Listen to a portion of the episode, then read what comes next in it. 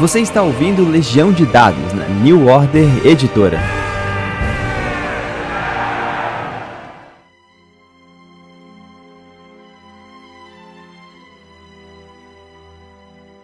Saudações, mestres e jogadores! Meu nome é Pedro Borges e essa é Legião de Dados, seu intervalo da vida real para poder falar sobre RPG. Senhores senhores, estamos aqui para falar de um dos títulos mais importantes da casa da New Order Editora. Eu digo nada mais nada menos do que o Pathfinder, um título que já tem diversos livros já à disposição no mercado em português e que o pessoal está trazendo cada vez mais. A galera está querendo, então vai continuar trazendo. Para ter essa conversa, eu consegui trazer nada menos, nada menos do que o grande Alexandre Manduba. É, ele é editor da New Order Editora, que trouxe para o Brasil títulos como Chamado de Cthulhu, Shadowrun, Alien, Strange, 13 Terceira Era, Numenera, Yggdrasil, sem esquecer dos títulos nacionais, né, como o Crônicas e o Beauregard. Tudo bom com você, Manjuba? Rapaziada, tudo bem aqui? Graças a Deus. É uma honra finalmente estar aqui, poder gravar, poder trocar ideia com você, pô, meu amigo Pedro Mota. É pouca gente não para para trocar uma ideia legal. Também para poder conversar com detalhes mais específicos, é o homem que está mais por dentro de todos, o, todos os materiais novos de Pathfinder é o Calvin Semion que ele está traduzindo junto com o Bruno Mares, né? Já traduziu Pathfinder, já traduziu Starfinder.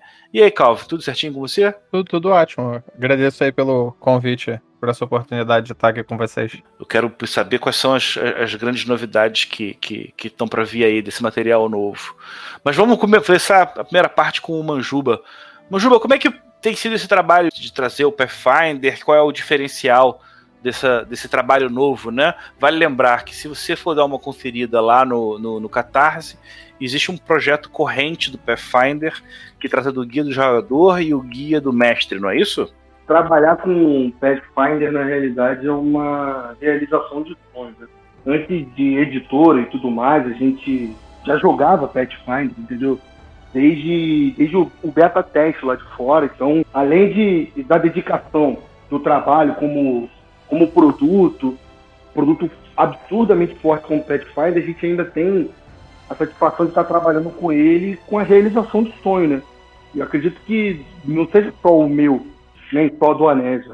Posso falar isso até pelo Calvin, pelo Bruno, que a gente trabalha com gosto, né? Então, eu acho que essa vinda do Pathfinder para o Brasil através da gente, o que eu posso dizer é tem uma editora absurdamente empenhada com esse título na mão. Legal. O, o Pathfinder já tinha um, uma biblioteca extensa na primeira edição, então não era difícil de se imaginar que quando surgisse a segunda, logo na sequência viria uma, uma série não só de títulos bons, mas que abrangiam regras e elementos, né? Calvin, fala pra gente, tá, tá gostoso ver esse material, esse aumento de possibilidades, além do, da vasta gama que o Pathfinder já oferece? A, a Paizo é uma máquina, né? Então, assim, é, cada, cada mês que passa tem, tem mais coisa do que do que a maioria das pessoas tem capacidade de ler. E é sempre bom ver, ver que a gente tem apoio, né, para poder trazer tudo que a gente tem vontade, que eu sei que é tudo, então acaba sendo bastante boa vontade deles de aturar a gente. Né? De forma geral, pelo que eu tenho acompanhado, existe uma evolução. O Pathfinder sempre se destacou, tanto pelo refinamento de regras e de, e de arte, mas eu acho que agora o pessoal parece que já engou o caminho das pedras, e aí na hora de republicar certos pontos, passou a só ter uma adaptação meio que temporal, que as pessoas estão jogando mais hoje em dia, né? Por exemplo, o uso de Rex. Isso, foi não só é, tem todo um avanço sobre o a, a pré-mecânica de regras, né? Que o Pathfinder primeira edição ele era essencialmente uma evolução, né? Do evolução do. 3.75. Do 3, é, é, é do, ele era o, o famoso 3.75, né? O que, que, que, que mudou que você gostou mais? Até pela própria herança, né, do 3.75, o, o jogo ele tinha certos múltiplos, né, desequilíbrios de regras, esse tipo de coisa, o que também é reconheço que, que era parte do charme do jogo. Mas eles conseguiram dar uma planificada no, na matemática, deixaram o jogo o jogo mais, mais simples, mais compreensível, sem perder a essência do que é o Pathfinder, né? As suas você tem, você tem como montar personagens, se você gosta de otimizar, você otimiza. Se você gosta de pô, fazer um personagem mais focado em histórico, você tem como fazer também e sem ficar, tipo, inútil em combate. Assim. É, é, acho que a palavra ideal é modularidade, sim, né? Sim. Você pode encaixar e preparar da maneira que você quiser. Exatamente. E. Juba, e como é que está sendo o trabalho de, de organização para produzir, trazer, imprimir? Já mudou alguma coisa ou vocês já estabeleceram já uma, uma rotina de produção que agora fica mais tranquilo? Eu posso dizer para você que a simples chegada do Pathfinder ela teve que mudar bastante coisa, justamente pela, pela carga de quantidade de material que, que eles produzem lá fora. E o que é o mais interessante, cara, é que é, é financiamento coletivo. Então, é aquele lance, né? Quanto mais a galera quiser, mais a gente consegue trazer, né? E em questão de organização, impressão, isso está meio que praticamente esquematizado tudo. A gente tem parceria com diversas gráficas, né? não é só com uma. Na realidade, as, as, gráficas elas já estão já até com os motores lá aquecidos, já só esperando a gente mandar o livro para poder rodar, entendeu? Legal. E, e como é que está funcionando a relação com a base de fãs? Vocês têm procurado gente para aumentar aí a equipe mais do mercado ou dentro do pessoal que se propõe a oferecer? Porque tem muita gente interessada nisso, né? Uma das coisas que a gente acabou aprendendo nesse, nesse meio e é o tipo de coisa que às vezes você não acaba ouvindo de, de, de outra editora, entendeu? É um tipo de coisa que às vezes você acaba tendo que dar um, uma espécie de murro ponta de faca para você poder aprender que você não pode bater ali, né? Então a gente acabou aprendendo, cara, que uma das coisas mais importantes quando a gente vai fechar algum trabalho é tentar fazer com que quem trabalhe nesse produto seja fã. O cara que é fã, ele vai fazer aquilo ali com gosto, entendeu? ele não vai só fazer como um trabalho. A dedicação que o cara vai dar ali é diferenciada, a forma como, como ele vai querer lidar com a resolução de qualquer problema ali dentro também é diferenciada, o cara tá trabalhando com algo que ele gosta, né? Então, eu acho que essa é a nossa primeira, o nosso primeiro pré-requisito, né? O cara ser fã. E, mas só que existem situações, por exemplo, em que você não, não, não encontra um fã de um determinado jogo que tem a, a, capacidade de fazer uma tradução decente e tal, e você acaba encontrando aquela pessoa que ela é disposta a se tornar o maior conhecedor daquilo que você está trabalhando. Eu acho que o, o, o maior lance assim para se trabalhar com RPG digo, em questão de tradução, revisão, contato com a editora, mostrar seu trabalho e simplesmente ser fã. Se você realmente for fã, eu acho que é um grande diferencial na hora de, de, de se contratar ou não. Vou ter que falar para vocês que estou impressionado com, com a força do mercado, né? É, acho que no dia que a gente está gravando aqui já tem mais de 200 mil reais levantados, mais de pô, quase 300% do valor que foi solicitado. Isso é muito bom porque mostra que o povo está tendo uma resposta boa, não só ao Pathfinder, mas o trabalho da editora também, né? Como é que está funcionando esse reconhecimento? Então, eu vou, eu vou te falar, essa, observar, tipo, a gente que está no mercado assim, lá de dentro, né? A gente observar esse crescimento assim é algo fenomenal. Eu lembro quando a gente fechou o financiamento do Numenera com 70 mil, eu não lembro exatamente de cabeça agora o valor, mas foi mais de 70 mil. E naquele momento a gente olhou e falou, mano, olha o tamanho do mercado, esse mercado é muito grande. Aí você vê, passa o tempo, outros financiamentos chegam, e hoje em dia esse valor do Numenera, dependendo do, do, do financiamento que você for fazer, pode ser até considerado um valor pequeno hoje em dia, dependendo do que você for fazer. Então, cara, acompanhar esse crescimento, ver a galera engajada, ver a galera acreditando, a galera tendo a certeza de que está apoiando e, e, e, vai receber um material de qualidade. Tipo, isso aí é, é, é, um, é uma outra satisfação, né?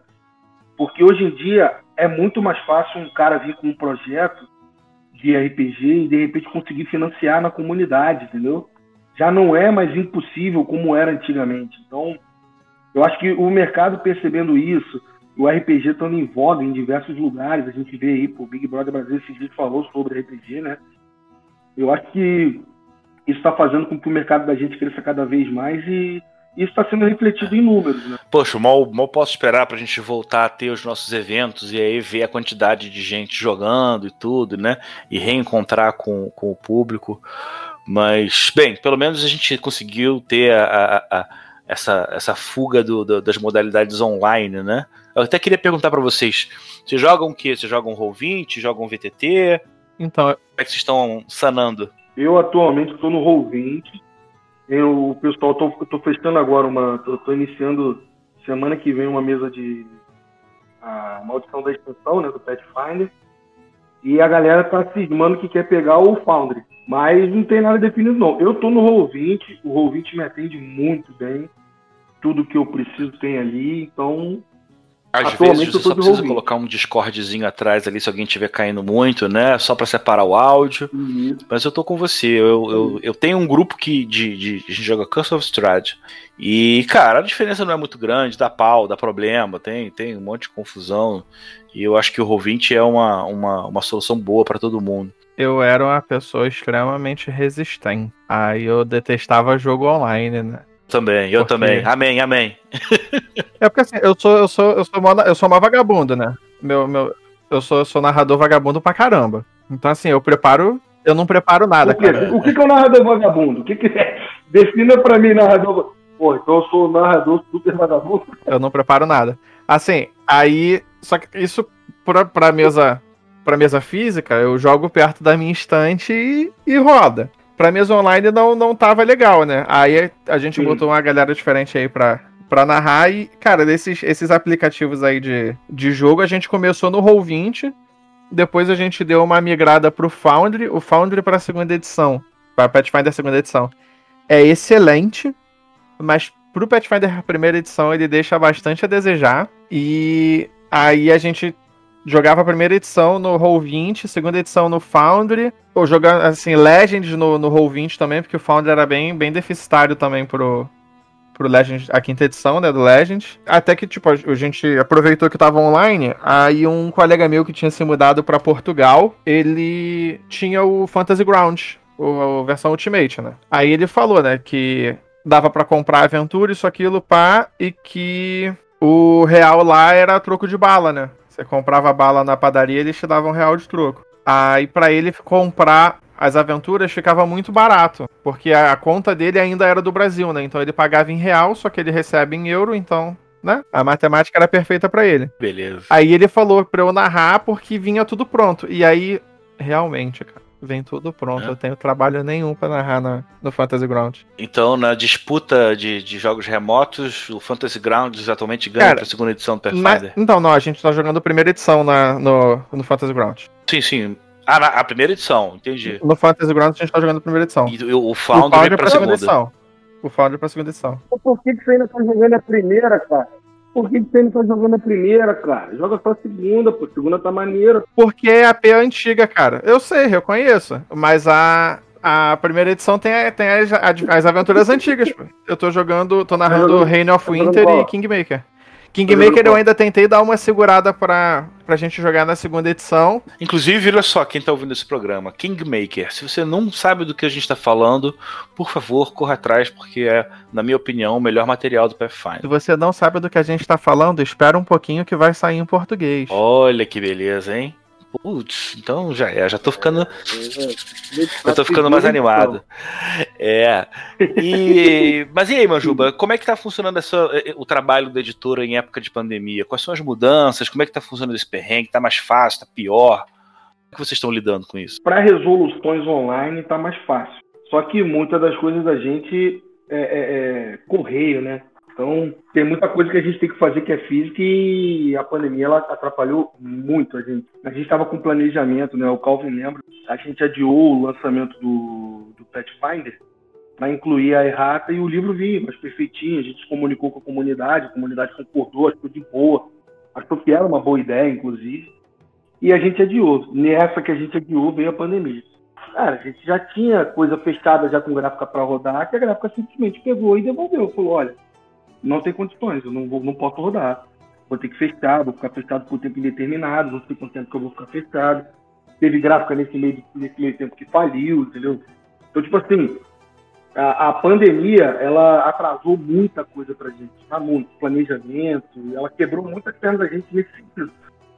Só que a gente tem que aprender a lidar com isso, né? Você acabou tendo que aprender a lidar com a pandemia, as paradas com as gráficas têm que ser mais antecipadas, valores mudaram absurdamente. Teve, eu estava até inclusive conversando com uma pessoa hoje no Message, né? Tem, tem cliente que vem conversar com a gente que, que pede alguma informação mais detalhada, né? Tipo assim, pô, tô comparando o valor do primeiro financiamento com o segundo financiamento. falei, cara, não dá para você comparar esses valores. Tem orçamento nosso aí que o livro aumentou em 1,8 vezes. Né?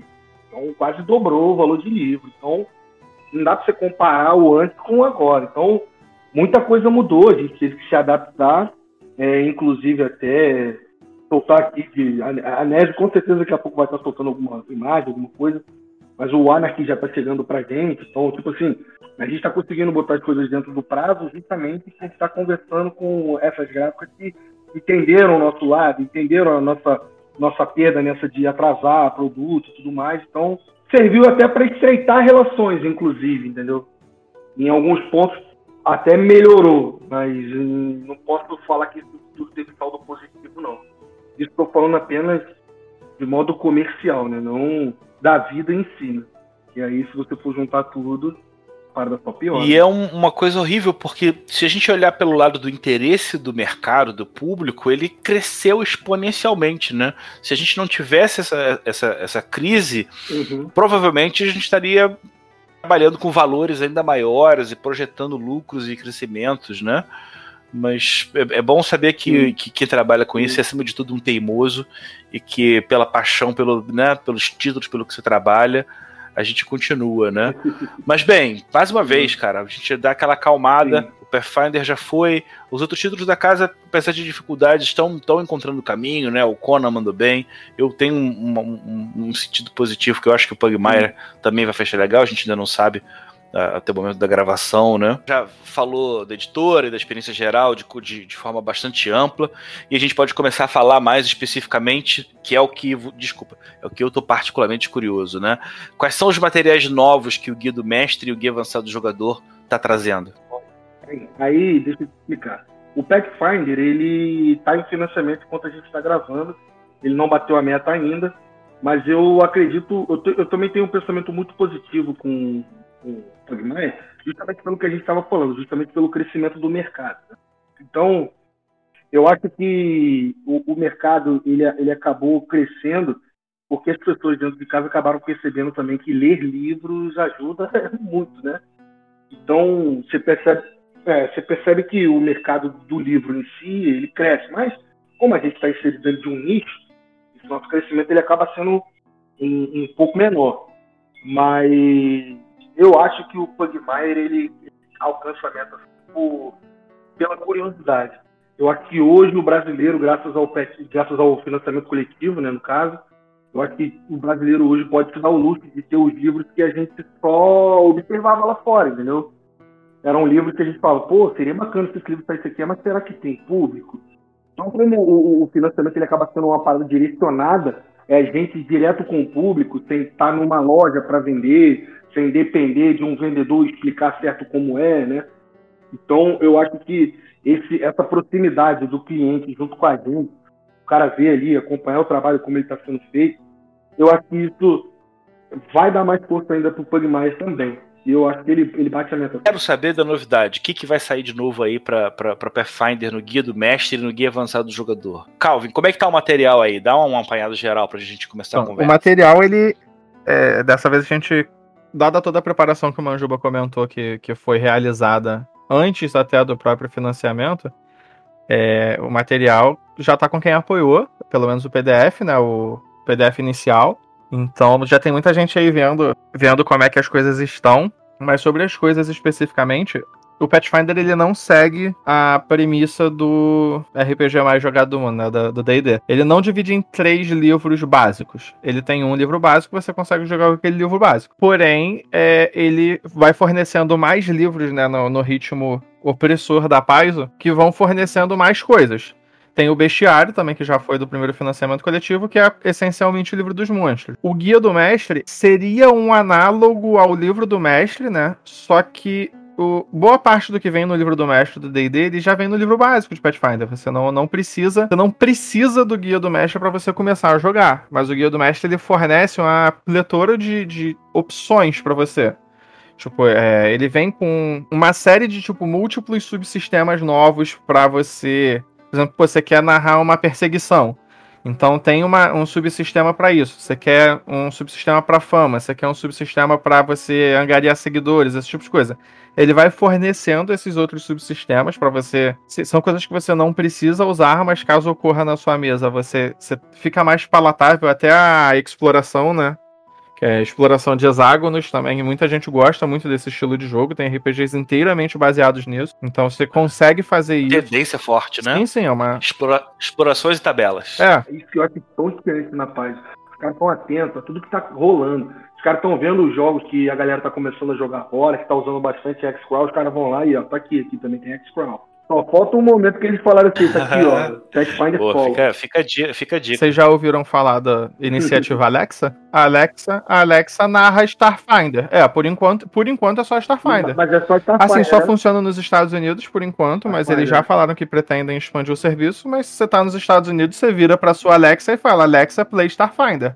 Ela narra uma aventura pra tu. Agora eu fiquei de cara. Que sinistro. Ah, Assim, muito é, é a mesma aventura. Obviamente, é tipo, são poucas opções que você possui, isso, aquilo, pá, mas o, é, é revolucionário. Exatamente, é revolucionário. Pô, faz- põe isso na é frente de uma criança, de alguém que nunca teve experiência. coisa. Exatamente. Exatamente. Porra. Então, assim, Bom, já- eu não posso, deix- não posso deixar de perguntar, Calvin, como é que é, qual é a história da regra do Gestalt? Então, é, foi uma regra alternativa do Ar Unearthed Arcana, Era- uma coisa assim. É, de Arcana, sim. Então, era essa regra que você pegava e jogava com duas classes ao mesmo tempo. Aí gerava todas aquelas aberrações hiperpoderosas no D&D 3.5 e o Pathfinder ele é um herdeiro, ele é um herdeiro do do do D&D, né? E Então eles pegaram essa, essa, essa regra e no, no Guia do Mestre, ele, além dos subsistemas, eles fornecem é, conjuntos de regras alternativas. Então, por exemplo, se você tem um grupo um pouco menor, a regra, essa regra né, de, de jogar com duas classes ao mesmo tempo, a regra de Gestalt, ela fica mais, mais aprazível, até porque da forma como eles colocaram, não não fica, tipo, não, não é porque você tá seguindo essa regra que você vai debulhar o jogo, o jogo vai perder o desafio, nem nada do gênero. Você vai ficar um pouco mais forte do que o normal, mas não não a ponto de, tipo, ah, pô, então vou ter que planejar tudo de novo por causa disso. Não, não chega a esse ponto. É, é muito bem, muito bem equilibrada a matemática do jogo. A minha, minha mesa, né, que eu tô montando de maldição da extensão,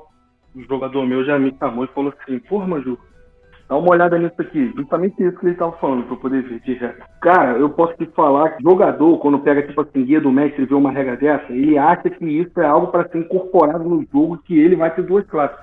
No caso, a parada é o que você falou. Tá com um grupo pequeno, tá com deficiência de alguma classe, tu vai lá e deixa um dos jogadores. isso aí regra até, serve até pra igual tipo, um grupo. Você tem um grupo de três pessoas. Eu achei Os três jogam, um negócio assim, com, com, com gestalt, esse tipo de coisa. Dá, dá uma equilibrada. Mas se você tem um Uhum. grupo. As aventuras Uhum. da paz, elas normalmente são feitas para um grupo médio de quatro pessoas. É claro que é, existem ajustes a serem feitos, a sociedade faz Claro. isso de forma magistral. Em ajustes para você ter uma pessoa a menos ou uma ou duas pessoas a mais. Eu mesmo prefiro grupos com seis jogadores só porque se dois faltarem eu continuo jogando. Porra, Eu, eu, eu usava essa premissa. fica, fica essa dica então, né, para todo grupo de jogo, quando você tem alguém que seja que falte, que tenha algum problema, às vezes é bom você trabalhar com um pouco mais, porque também vamos combinar que quando já tipo só ficam, se falta um já complica, mas se ficam só dois jogadores Fica é bem difícil que o difícil, jogo né? continue, né? Aí Ah, não dá. eu, eu Pra mim, boto. Eu boto a três. regra do, do quórum de dois terços, né? Aí dá pra É, emenda constitucional. Então precisa de, de dois terços pra, pra Uhum. emenda. É, é, vale pra todos. Até no jogo vive sob a Constituição. E além disso, né, é, nas regras alternativas, eles, ele tem, tem várias regras alternativas no Guia do Mestre. Ele te permite é, moldar o, o Pathfinder pro que você quer e não moldar o que você quer pro Pathfinder. Por exemplo, é, se você quiser uma parada um pouco mais low fantasy, porque como o Pathfinder soma o nível na proficiência, um personagem de nível alto, ele, ele não interage com pessoas de nível muito mais baixo que ele. Não interage O, o vão entre Exatamente, os personagens ele é o vão gigantesco. é grande. porque o Pathfinder, ele- a ideia do Pathfinder é que seja um jogo de alta fantasia, como se fosse um literatura fantástica. O personagem, quando ele chega no, no final do livro, ele não tá lidando com o bandidinho da estrada, ele tá lidando com coisas épicas. Se ele vai lidar com o bandidinho, é um parágrafozinho ali só pra dizer como ele tripudiou completamente os caras e, e vida que segue. Você tá, focado, você tá focado na ação onde a ação importa. Então não importa que um herói de nível alto esteja enfrentando goblins comuns. Se ele tá enfrentando goblins, vai ser aquele goblin especial, um líder, um rei, papapá, um negócio assim. De tudo, como tudo é modular, você pode fazer até com que Goblin seja um oponente difícil para um cara de Sem nível sombra de dúvida. O Goblin tem classe, o Goblin é mutante, sei lá, alguma, alguma coisa. Só que às vezes não é não é isso que você quer. Às vezes você quer uma parada mais mais Game of Thrones, uma parada mais o próprio o próprio D&D, uma parada mais low, uma parada onde, pô, você pode ser um herói muito muito poderoso, mas que se você for cercado por um grande número de inimigos, você vai ter problemas. Então assim, tem regras para isso, para você dar uma dar uma diminuída nisso daí.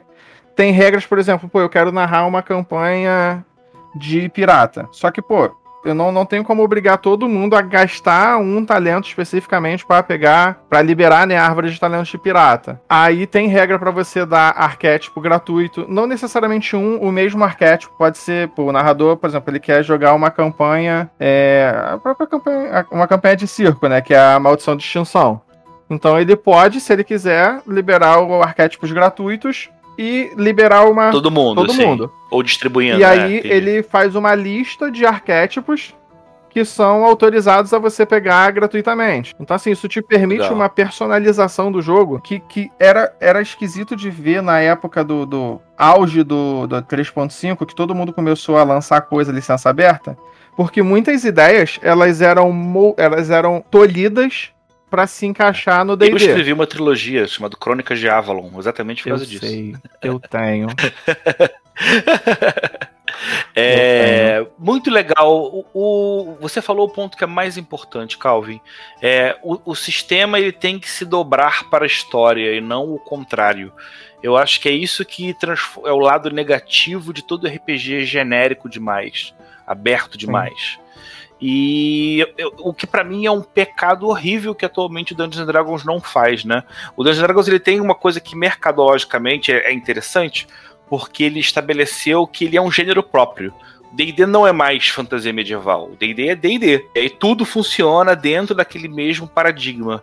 Então, para você sair desse paradigma, fica muito complicado. E nesse caso, o Pathfinder realmente se mostra ser o, o- quem continuou aonde o, o 3.5 parou, porque cada pessoa quer aproveitar a modularidade e montar o sistema da maneira que, que, que você deseja, né? E isso é, é- cara, pra mim é um diferencial muito grande, porque vai demorar muito mais pra você cansar ou se enjoar, porque você pode jogar de um milhão de maneiras diferentes. E né? o guia, Só pra o fe... guia do mestre ele Fala, fala. facilita isso pra você com esses conjuntos de regras alternativas. Ele te ensina muito bom. a dobrar o sistema pra fazer o que você quer sem quebrar o equilíbrio do sistema, que é, É. o Você quebrar o eixo. que é o- um, um dos pontos, um, pô, pontos que pra mim é superior no Pathfinder é esse, esse próprio equilíbrio de regras. Que regrinha, que detalhezinho, que coisinha especial. Não precisa ser o que você mais gostou, mas mais que chamou sua atenção do O Guia que do eu mais gostei é bem fácil, porque todo mundo gosta de criar mundo. Todo mundo, todo jogador de RPG tem, pô, tem, tem milhares de sistemas por aí, de, de cenários, disso, aquilo, mas ele quer criar o seu mundo. E lá tem. Tem, tem como, como você modular isso, é, a criação de mundos, criação de planos, de organizações, de cidade. E aí é, elas se conectam com subsistemas como liderança, esse tipo de coisa, influência, papapá, um, um monte de coisa.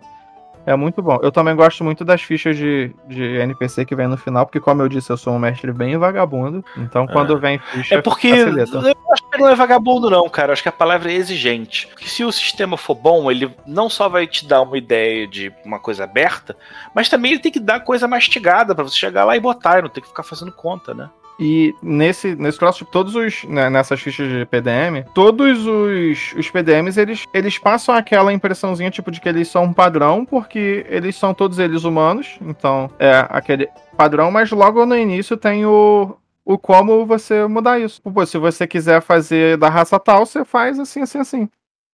Ensina o que mudar no, no- no- na ficha do- dos PDMs, pra, por exemplo, pô, eu não quero um ferreiro humano, pô. Eu quero aquele ferreiro classicão, aquele ferreiro anão. E, pô, sei lá, vai que o jogador resolve dar um soco no, no ferreiro anão. Ok, tranquilo. Aí você vai ali na ficha do cara e pega os, os ajustes menores de anão e, e bola pra frente. Jogo, jogo rolando. Bem, vamos então puxar agora pro, pro guia avançado do jogador, né? Ele meio que cria uma expansão do que, que já é oferecido, né? De classe, ancestralidade. Sim, sim. Ele, né? o, o, guia avançado do jogador ele sempre muda a forma como o jogo é jogado. Tanto na primeira edição quanto na segunda, a Paizo conseguiu essa Porque ele insere algo. Na, na, primeira edição, ele inseriu a própria mecânica de arquétipo. Na segunda edição, eles já avisaram que arquétipo funcionou mag magistralmente na primeira edição, então vai, vai funcionar na segunda edição. Na, o próprio playtest já tinha os arquétipos. O guia do jogador, guia avançado do jogador, ele simplesmente destrincha isso. Tem 40 arquétipos para você. Só com a diferença que no, na primeira edição, para você pegar o arquétipo X, você tinha que ser da classe Y. O arquétipo X só pode ser da classe Y. Agora não. Agora, como os arquétipos eles são essencialmente árvores de talentos, você pode ser um mago e pegar o arquétipo pirata. Você pode ser um bárbaro e pegar o arquétipo pirata. Você pode ser qualquer coisa e pegar o arquétipo de pirata, ou de investigador, ou de. Pra mim foi uma das coisas mais, mais digitais que aconteceu no Pathfinder 2. Ficou modular. Ficou muito perfeito. Não só modular, porque você é, não, é, é pela modularidade. O que para mim destaca como coisa importante é o seguinte: é, às vezes em outros RPGs, fazer certas escolhas fazem com que você perca 80%, 70% do que um livro está oferecendo. E cada vez mais você define que você só vai cortar aquilo que foge ao que é o personagem ou que vai gerar um, elementos que vão criar e, e, equilíbrios distintos, mas ainda assim ter um leque muito grande de opções é, é o que o pessoal mais quer, pelo menos eu vejo nas sim, minhas sim. mesas, né? O guia avançado do jogador, é. Ele, é, ele é pro jogador o que o guia do mestre é pro mestre, essencialmente, né? Apesar de que, assim, tem coisas no guia do mestre, como o Manjuba falou, né, do jogador dele olhando para pegar coisa, funciona da mesma forma. Tem, tem classes novas no guia, no guia avançado do jogador, quatro classes novas, é, preferidas do público, né? Tem 10 ancestralidades novas, então assim, tem arqué, tem novas magias, tem novos itens, tem novas biografias, tem como criar biografia, tem, pô, tem, tem é muita coisa, gente. É, é, é bastante coisa. É, bem, e além dos, dos livros, a gente não poderia deixar de falar do mapa de tecido, né, cara? Essa é uma tradição antiga, né, Manjuba? Como é que começou essa história lá atrás do, do, desse mapa? Foi a New Order que começou, né? Foi, foi com o Brasil. Pô, a gente, a gente quando estava montando o IG Brasil, a gente foi pensando em, em adesão que a gente gostaria de ter na nossa mesa, né? Aí surgiu a ideia de a gente fazer um mapa da Escandinávia, né, igual do livro do IG Brasil, e a gente queria um tecido que fosse algo bem cru mesmo, algo, algo que não parecesse ser algo saído de uma costureira, entendeu? Parecesse que estava na mão de alguém mesmo, algum viajante. E foi até trabalhoso para a gente conseguir isso, porque algodão cru tu não consegue sublimar direto, né? Pelo menos na época tu não conseguia. Aí a gente teve que rodar e encontramos um cara que tinha uma técnica lá, que ele pegava é, o algodão cru, aplicava o negócio em cima do algodão cru para depois conseguir botar a imagem. Então, tipo assim, quando a gente viu a satisfação da galera em pegar um mapa de tecido e falar assim, mano, olha isso aqui e tal, a galera, o gosto da galera em ter esse mapa na mão, a gente decidiu. É. Eu acho que todo bom produto de merchandising ele tem a questão de você poder encostar, mexer, manipular, né? E aí, nesse caso, a qualidade do tecido, pô, faz, uhum. faz uma, uma, uma, bela diferença, né? Mas o mundo continua o mesmo, a arte é diferente, né? É, o, o mundo é o mesmo. É... Na verdade, uma região do mundo, né? Que é a região principal, né? Do mundo, que é a região do, do próprio mar interno, mar interior. Só que o primeiro, o, o mapa do primeiro financiamento, ele era um mapa político. Ele era um mapa geopolítico, obviamente extremamente importante para uma mesa. Esse mapa, ele é mais bonito eu acho ele mais bonito. Ele é mais artístico, sabe? É, é, ele é mais colorido. Como ele não tem aquela preocupação com divisão geopolítica, ele é mais colorido. Eu acho que é, é o mapa que vem na, no verso do mapa que veio no livro básico, do, no, no, livro do cenário. Sim. Ele vem com o mapa geopolítico e o mapa e o mapa artístico atrás. Só que isso não dava pra fazer em tecido porque ia manchar um e ia manchar o outro, né? Surge essa oportunidade agora. Eu, eu gosto muito de mapas. Cote de fichas avançadas. No que, que elas são avançadas? Muita gente, a gente tá acostumado agora a jogar muito videogame, né? Então tem aqueles achievements, aquilo. Então a, a ficha do, do Pathfinder, ficha que tem no livro básico, eu reconheço que ela é ela é meio ruim pelo padrão de cores, ela é, é meio cansativa. Essa é uma ficha mais, mais destrinchada. Então, assim, você tem a, a folha a folha base, né? A folha, tipo, tem as coisas ali que você precisa, e tem uma folha para ataque, uma folha para talentos, um negócio assim, tipo, ela é mais destrinchada, ela é mais detalhada. Espaço para você botar o histórico, isso, aquilo. É, no, no primeiro financiamento, teve um, um livro desse de, de ficha. Só que era para as classes básicas, né? Porque cada classe tem a sua, a sua própria ficha. Esse, ele é um pouco menor, porque são só quatro classes em vez de 13? 14? 13? Acho que 13. Em vez de 13 é, classes, então ele é um pouco menor e vem também algumas fichas, alguma, algumas folhas para substituir folhas de, de outras fichas. De, por exemplo, é, do o campeão. O campeão que antes era só o paladino, agora o campeão ele pode ser de qualquer tendência. Só que nós ainda não temos regras para campeões de todas as tendências. No livro básico vem regra para os três campeões malignos e no guia avançado vem regra para os três campeões malignos, né? Primeiro benignos, depois malignos. Aí ele muda uma, uma folha específica que são as habilidades fixas, né, da, da classe. Mas é, é mais para aquela pessoa que tipo, tem aquele carinho especial pro, pelo personagem, que é tudo muito destrinchadinho, tudo, tudo espalhadinho, tudo bonitinho para guardar. Isso, tipo a minha esposa. Mudou. É, ele, acho que metade dele ele é tem mais ou menos as mesmas informações do, do primeiro do primeiro livro, mas ele também vem com muitas informações que foram disponibilizadas só no, no guia do mestre, que em geral são informações sobre a criação de perigos, o ajuste aquele ajuste mais fino de, de um monstro que aparece, de um NPC que aparece, aí esse esse novo escudo, ele vem com essas tabelas, em vez de ser uma parada mais focada em, no jogador e em testes. Ele vem mais focado tipo, para você modificar monstros e afim. Ah, ele, ele é, tá mais ali pro, pro mestre do que pro grupo de jogo, é, do que só ser um guia de consulta. Isso, é mais ou menos isso mesmo. Ele tá mais pro mestre do que como um mero guia de consulta. Claro que eu tenho certeza que vai ter gente que vai usar os dois escudos e fazer um, pegar metade da mesa para si. Tem aventura também, né? Tem os kobolds aventureiros do bairro proibido, Isso. O, a Paizo, ela na primeira edição toda, todo aquele. O dia do RPG, né? Que lança é, Free RPG Day, o dia do RPG grátis, um negócio assim, a Paizo sempre lançava uma aventurazinha de Goblin. Goblin era o símbolo da Paizo na primeira edição. Então, assim, tem o Nós é Goblin, que a Devir lançou aqui na primeira edição.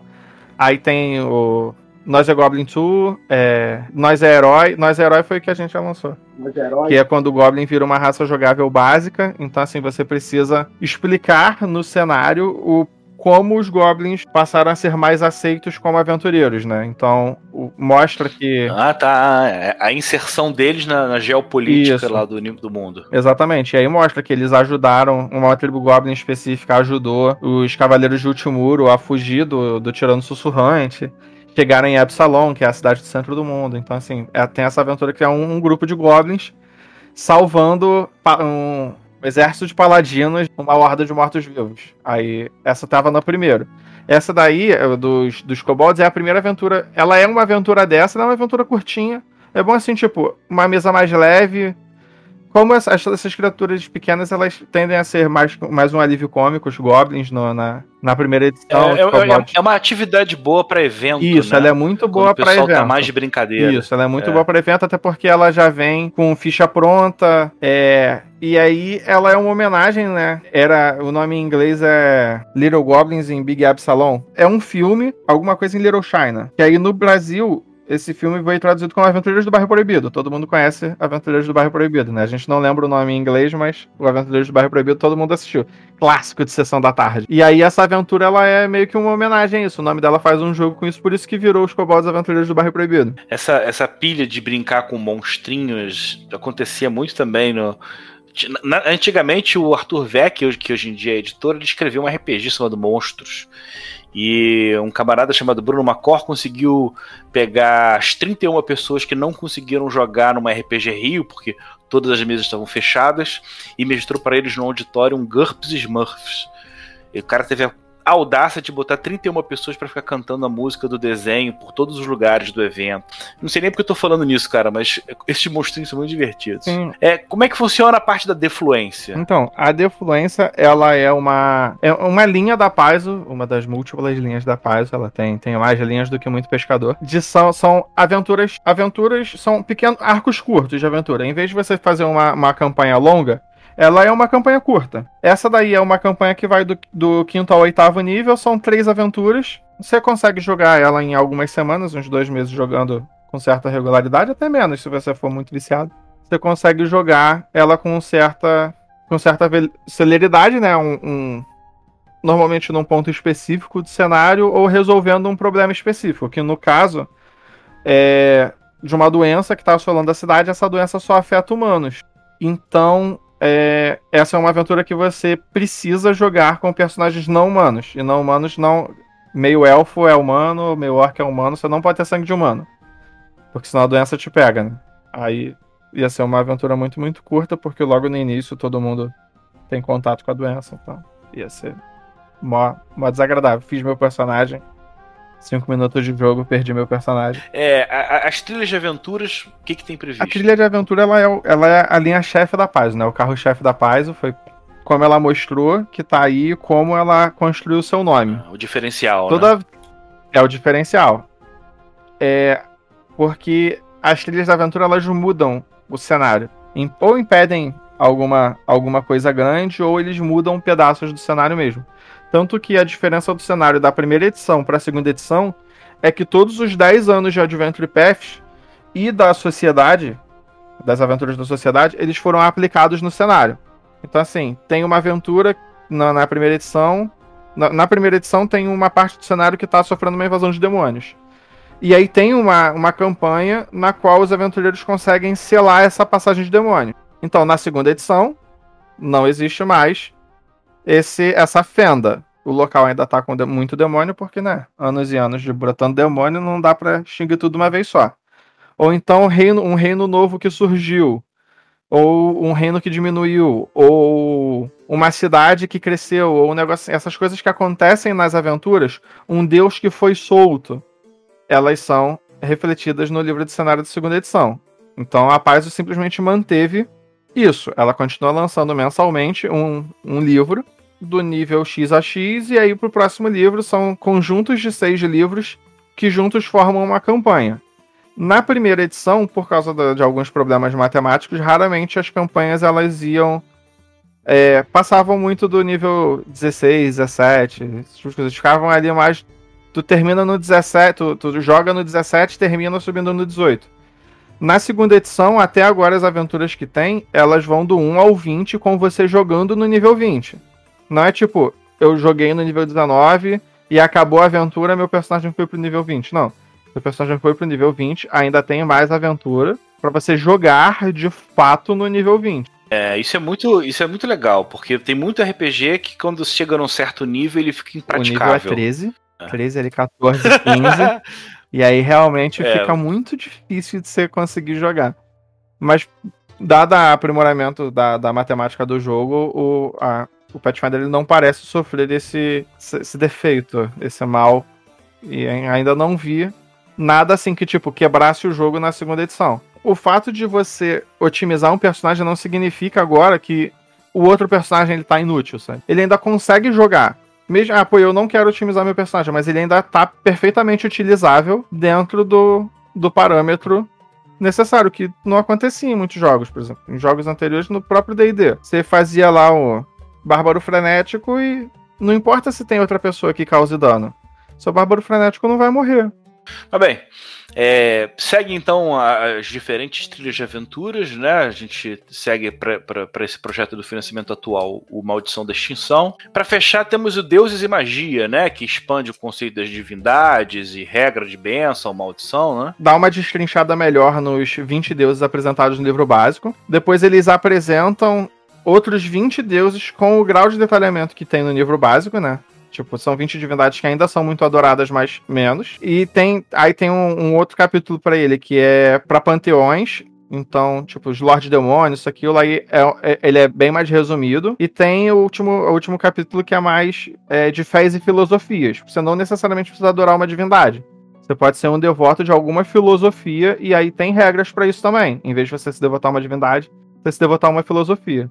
Pelo nome do livro, né, ele passa a impressão de que ele é focado em conjuradores divinos, mas isso não necessariamente é é verdade, o Conjurador Divino provavelmente vai, vai, ele vai ter mais benefícios de regra, mas ele, esse livro ele permite dar um aprofundamento na religião de todos os personagens. E no mundo fantástico, você, se você não tem religião, você está seguindo uma das filosofias que tem nesse livro, o ateísmo. E aí você vai lá para dar uma olhada em quais são as, as leis do homem e esse tipo de coisa. Então assim, é, é bem, eu gosto muito desse livro, ele foi muito gostoso de traduzir. Gente, olha só quanta coisa, né?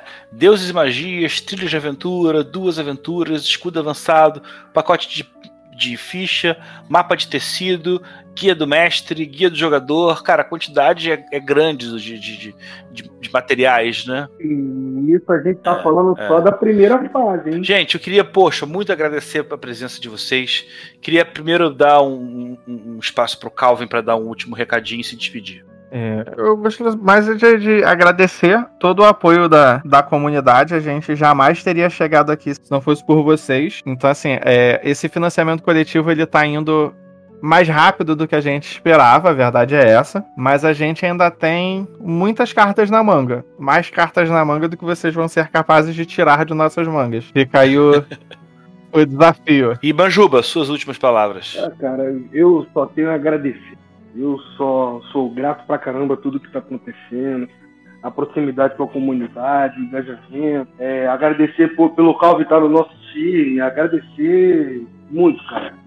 Obrigado aí pelo apoio de todo mundo, obrigado pela, pela atenção, quando a gente tá ali falando alguma coisa, obrigado para aqueles que param para ouvir. E é isso, cara. Pathfinder tá aí, pra vir com força total, Pugmire, chamado de Cthulhu, tudo que a gente puder trazer, a gente vai trazer e a gente quer trazer com essa força aí a comunidade do nosso lado para fazer com que a gente traga cada vez muito mais bom. e cada vez melhor. Gente, mais uma vez, muito obrigado, Manjuba, Calvin. É, e para você que acompanhou a gente o programa até aqui, tem sido uma experiência maravilhosa conseguir conduzir essa, essa segunda temporada do Legião de Dados, sempre trazendo mais gente. A gente conseguiu o nosso primeiro grande desafio, que foi finalmente trazer Manjuba aqui para conversar com a gente. Mas, cara, poxa, sempre é um prazer. Poxa, muito obrigado a todo mundo. o contato com o Calvin continua daqui. E muito obrigado mesmo. Valeu para todo mundo. Tchau. Até a próxima, gente. Você ouviu Legião de Dados na New Order Editora. Esse programa foi gravado e editado por Barcelos Taverneiro, diretamente da Taverna do Arcano.